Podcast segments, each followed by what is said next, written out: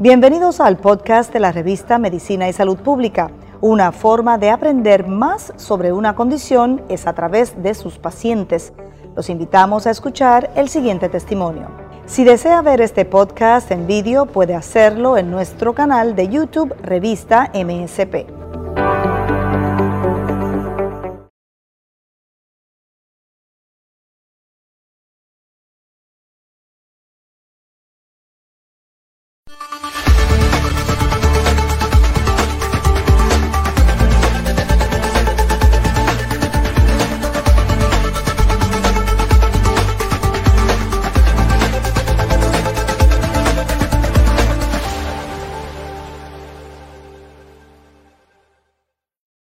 MSP, yo soy Bruni Torres, le doy la bienvenida a otra edición más eh, educativa. En esta ocasión vamos a estar hablando sobre la hidradenitis supurativa o HS con motivo del Día Mundial de esta enfermedad.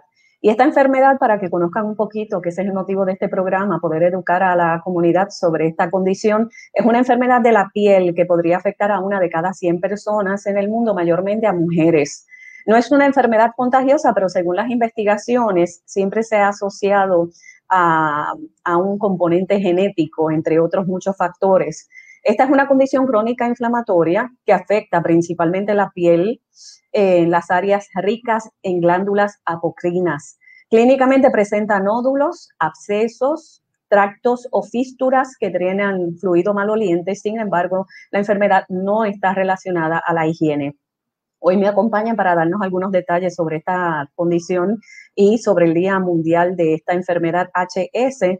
Un paciente, él es Elisamuel Rodríguez, eh, y también Adeline Pagán, ella es la fundadora del grupo Colondrinas, que es el primer grupo en Puerto Rico que se une a esta población afectada por la HS y que busca precisamente educar sobre esta condición y apoyar a sus pacientes en todas sus necesidades. Bienvenidos y gracias por estar con MSP.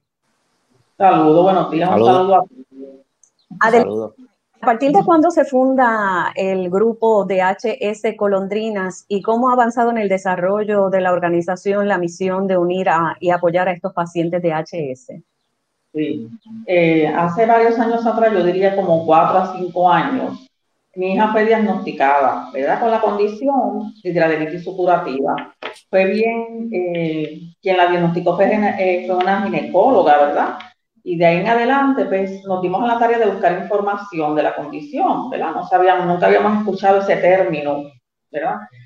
Eh, ahí fue que entonces nació la idea de inicialmente, hace como tres o cuatro años, fundar o crear la página de Facebook, ¿verdad? Eventualmente, después, decidimos darle un poquito más de forma a lo que es el grupo y decidimos entonces hacer lo que es la fundación, que es sin fines de lucro. Llevamos aproximadamente como dos o tres años más o menos de fundado. Y la intención del grupo es unir y brindar un foro a los pacientes, y no solamente a los pacientes, sino también a los familiares, porque soy yo la que estoy presidiendo en este momento, ¿verdad? Yo soy un familiar. Porque tanto los pacientes como los familiares necesitan educación, información y un sitio donde ventilar libremente las dudas y los sentimientos, ¿verdad? Que estos pacientes eh, estaban, como yo digo, medio solos, no tenían un foro donde presentar sus dudas, sus inquietudes, inquietudes, donde compartir, ¿verdad? Su dolor también y buscar alternativas. Entonces, la página como tal y la fundación es para eso, para educar, para dar a conocer, ¿verdad? Sobre la condición y brindar apoyo. Mencionas que tocó a tu puerta la enfermedad y no sabías, desconocías, tuviste que buscar información. O sea, ¿cómo describes entonces había sido la educación de HS en Puerto Rico previo a iniciar? ¿No había nada sobre la condición? Voy a ser bien honesta, para mí nulo, porque honestamente buscando en las redes fue muy poquito lo que se encontró o lo que encontramos a nivel de Puerto Rico, ¿verdad? Solamente encontramos a la dermatóloga Alma Cruz, que era la que estaba como eh, haciendo mención de la condición. Y ella es la que nos ha dado la mano también. Esto, esto te motivó a la creación del grupo, pero también hacer esfuerzos para ir más allá y crear una ley de reciente creación, que es la ley 29 del 2020, del 7 de marzo del 2020, que es la ley para concienciar sobre la, enfermedad, sobre el HS. ¿Cómo fue ese proceso de tocar puertas en la legislatura? ¿Cómo encontraste cuán, cuán eh, eh, eh, interesados estaban en el tema? Bueno, quiero comenzar mencionando que la barrera, una de las barreras primordiales con esta condición es el desconocimiento, el, desconocimiento a todos los niveles, ¿verdad? De la población en general, personas eh, profesionales y no profesionales, ¿verdad? Esto fue lo que motivó hacer esfuerzos, ¿verdad? Más allá de, de lo básico, como para crear lo que es una ley en la cual se establezca una semana del 1 al 7 de junio en la que se conmemore, se concientice con relación a la condición. La ley lo que busca es educar, ¿verdad? Como mencioné, no solamente a la población que padece la condición, sino al público en general, incluyendo los profesionales de la salud. Y lo que promueve la ley es, aparte de la educación, es que se envuelvan, ¿verdad? Los medios noticiosos y todas las personas que puedan darnos la mano con relación a, a promulgar lo que es la condición y educar al respecto de ahí nace entonces el eh, unirnos como, como INDA al Día Mundial de la Hidradenitis Supurativa durante esta fecha. Sabemos que esta condición impacta al paciente grandemente en el entorno no solo familiar, sino también en el entorno laboral. ¿Qué esfuerzos se han hecho y permiten esta ley? ¿Qué necesitan hacer para concienciar a los patronos eh, sobre esta condición? Pues voy a dar un ejemplo. Por ejemplo, mi hija tiene lo que se llama acomodo razonable. Eso es un aspecto que es bien importante trabajar, ¿verdad? Vamos a ver si dirigimos los esfuerzos hacia eso, porque el desconocimiento hace que tanto los patrones, patronos y también como las personas que están estudiando no conozcan el impacto de lo que es la condición en el estilo de vida, en el diario vivir, ¿verdad? Entonces es importante más adelante también seguir haciendo conciencia tanto a nivel de laboral como estudiantil de las universidades o las escuelas, que tengan conocimiento de cómo limita esta condición, ¿verdad?, a lo que es el desarrollo común de un diario, de una persona que no padezca la condición. Esa aportación me gustaría que le hicieras, Elisamuel, entrando un poquito más en detalle, tú como paciente, eh, ¿cómo ha impactado tu estilo de vida esta enfermedad? Eh, ¿En el ámbito laboral o en mi vida personal? Comencemos en el ámbito laboral. Eh, pues mira, eh, eh, yo soy cocinero de profesión, es un poco complicado porque obviamente en las cocinas siempre hace calor. entonces yo, en la área donde está mi condición, pues es un poco complicada porque es en el área de los glúteos, eso, en los glúteos, eso es una área que siempre está húmeda. Normalmente yo he visto que esa condición le sale a la persona en el área de las axilas, debajo de, la, debajo de los senos, especialmente a las mujeres. Y realmente es un poco complicado porque pues eh, eh, es una condición que eh, en mi caso personal siempre tengo dolor, siempre tengo dolor y tengo que trabajar. Y, y en verdad pues lo más difícil de, de, la condición es que todo el tiempo tengo dolor en el trabajo porque es una condición que lo más que molesta es el dolor. ¿Cómo has podido negociar con tu patrono? ¿Cómo tu patrono ha, ha, ha entendido si te ha apoyado en, en sobrellevar esta condición? Pues sí, eh, mi, mi, mi, jefa, mi patrono, pues yo me senté con ella, le hablé la condición, inclusive eh, eh, ellas mismas se, se, fueron un poquito más allá y empezaron a buscar también de la condición y me han aconsejado cosas para hacer en mi vida personal. Ellas lo han tomado muy bien, ellas siempre me apoyan, me dan mi espacio cuando tengo que salir, cuando tengo que sentarme, cuando tengo que estar un poquito más tranquilo, ellas me han apoyado en todo y, y hasta ahora pues los han tomado de buena forma. A nivel de tu entorno familiar, ¿se habla de un componente genético? ¿Conoces de algunos casos en tu familia? No, nadie, nadie, nadie. ¿Eres el primero? Sí, soy el primero. ¿Y cómo lo has podido sobrellevar si tienes pareja? ¿En tu relación de pareja te ha afectado?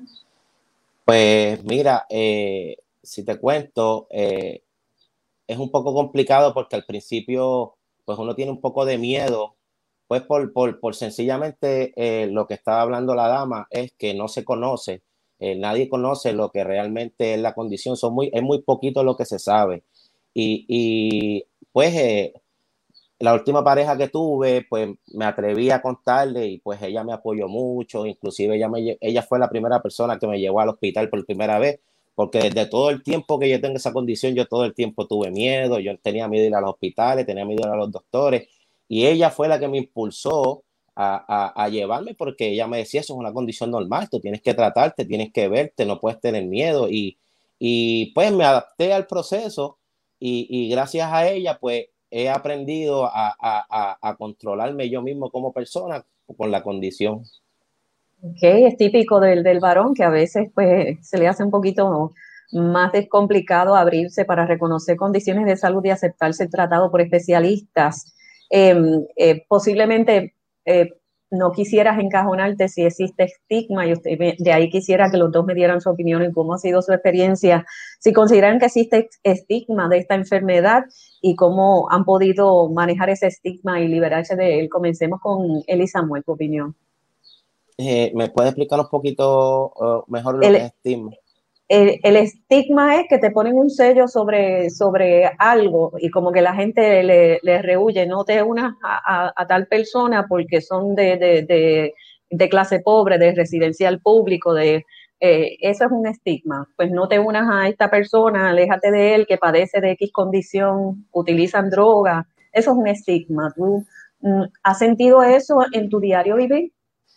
Pues fíjate, no, eh, al contrario, por lo menos mis compañeros de trabajo me han apoyado, ellos mismos, este, tengo un compañero que me, me buscó hasta, hasta un médico aquí en Puerto Rico muy bueno en Fajardo que hace curaciones, eh, él y la esposa se preocuparon mucho por mí, hasta ahora gracias a Dios no, no, no he tenido ningún tipo de, de, de, desaceptación de la gente, al contrario, siempre me han apoyado, inclusive mi familia me ha apoyado desde el momento que pues yo les dije que tenía la condición. Qué bueno. En el caso de tu hija, Adeline, ¿cómo ha sido el tema del estigma, si alguno? Pues ninguno en el caso de ella, ¿verdad? Pero sí he conocido de miembros que incluso hasta profesionales le han hecho pruebas de transmisión sexual, de enfermedades de transmisión sexual. O sea que si hay personas que sufren de estigma, he conocido personas que han expresado el rechazo de su propia familia por la condición, por el olor. O sea que el estigma sí, sí existe y sí lo sufren muchos de ellos. ¿verdad? Muchos tienen apoyo. Lo importante aquí es educarse. En la medida que está educado, el que está sufriendo la condición, pues tiene eh, dominio del tema y así lo puede transmitir a la familia y además de la población. Es importante. Eli Samuel, ¿qué cosas han sido más complicadas en el día a día para poder vivir con la condición? ¿Cómo manejas el tema de la vestimenta, escoger tu ropa, cambios de ropa eh, diariamente cuando lo tienes eh, eh, grave la condición? ¿Algunos cambios de higiene que has tenido que implementar en tu vida diaria? Háblame un poquito sobre eso. pues sí, he tenido cambios en mi forma de vestir. normalmente utilizo ropa oscura porque me da miedo que, pues, por, por, por las secreciones que bota eh, la hidradenitis supurativa, eh, me manche la ropa. Eh, he tenido que tener este wipe para limpiarme en todo momento. Voy cada rato al baño, me chequeo, me limpio, ¿sí? porque es la única forma de controlar un poco la condición es teniendo siempre el área limpia. Y, y eso es lo que normalmente siempre hago día a día. Y realmente lo, lo, lo, más, lo más difícil de la condición es el, el el olor que ella a veces emana de la, de, la condición y realmente el dolor que ella da. ¿Tienen conocimiento los médicos a los que has asistido sobre esta condición o existe también un poco de, de, de falta de, información? Este, ¿Te has encontrado con facilidad de esos tratamientos médicos? ¿Cómo han sido esos tratamientos? ¿Han sido efectivos? Eh, ¿Cómo ha sido tu experiencia, Lisa Samuel? Pues mira, realmente eh, yo empecé a tratar mi condición en Estados Unidos, en Pensilvania, y eh, la dermatóloga que me atendió por primera vez, eh, sí ella conoce la condición. Eh, el único problema es que como yo tardé tanto tiempo en ir, pues ya la condición estaba en un estado un poquito más adelantada. Y sí ha sido un proceso largo de recuperación, pero hasta el sol de hoy ha ido bajando poco a poco y pues sí, es un poco difícil porque eso es, lo que dice la dama, no, no, inclusive los profesionales no conocen la condición. Muchos dermatólogos no conocen la condición. Todo lo, todo, he ido a varios doctores buscando eh, información. Todos me dicen lo mismo, eh, que eso no tiene cura. Unos me dicen que me opere, otros me dicen que no. Y es un poco complicado porque a veces uno como, como, como ser humano dice, wow, pero él es el profesional y no conoce la condición, entonces, ¿qué yo voy a hacer? Pues tengo que, yo he aprendido a adaptarme poco a poco y yo mismo pues seguir eh, viendo por internet lo que comenta la dama en la página, lo que hacen eh, las demás personas que están en la página, que son de mucha ayuda para nosotros. Eh, mencionaste ahorita que una expareja tuya fue la que se percata y te invita y te motiva a buscar ayuda, pero ¿desde cuándo, cuánto tiempo antes tú habías comenzado a tener algunos síntomas y lo habías dejado pasar desapercibido? Pues mira, yo estuve eh, aproximadamente dos años y medio con la condición sin ningún tipo de tratamiento por, por lo mismo, por, por, por, el miedo y, y, por el miedo. Yo, soy, yo soy un poco, eh, un poco, para los doctores, eh, soy un poco tímido. Ajá. Y ahora mismo, ¿cuánto tiempo entonces llevas con la condición?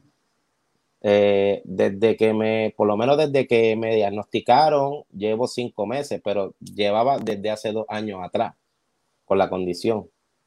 Adeline, la experiencia con tu hija, ¿cómo fue? Porque también me mencionaste ahorita que fue que se percatan de esa condición y van al médico. Quiere decir que de previo a eso, ¿cuánto tiempo antes tu hija se había percatado de que algo raro estaba ocurriendo en su cuerpo?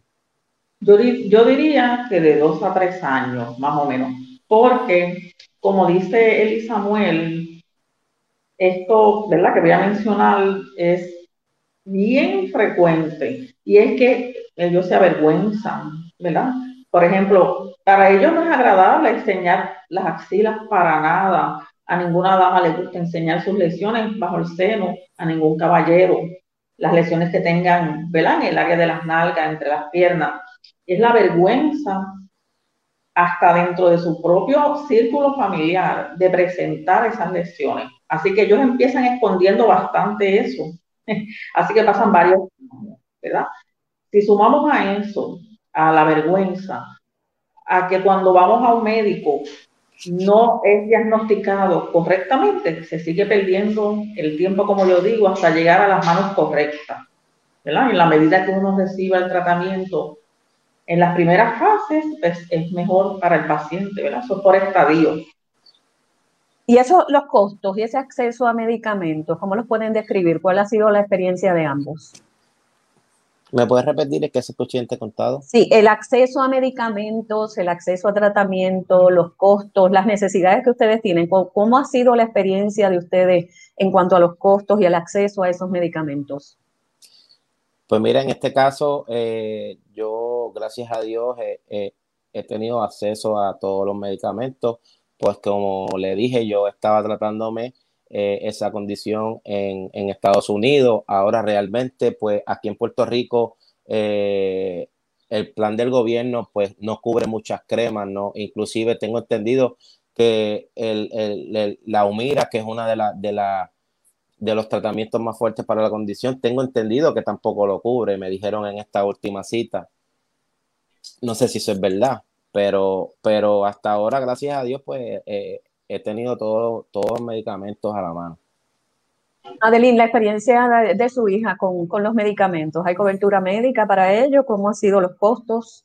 Sí, hasta ahora yo diría que este, la mayoría de los medicamentos han sido cubiertos, pero una de las gestiones que estuvimos realizando hace como un año es que estuvimos con ASEM, ¿verdad? Discutiendo que muchas veces uno de los tratamientos es el uso prolongado de antibióticos y a nivel del plan del gobierno no está establecido la hidradenitis y el uso prolongado de estos antibióticos. Así que esa área también, un paciente que le sean recomendados antibióticos por un largo periodo, ¿verdad? Pues ellos van a enfrentar problemas a nivel de, de adquirir ese medicamento. Y, se hizo ese acercamiento a hacer, como yo digo, hay que darle seguimiento al respecto.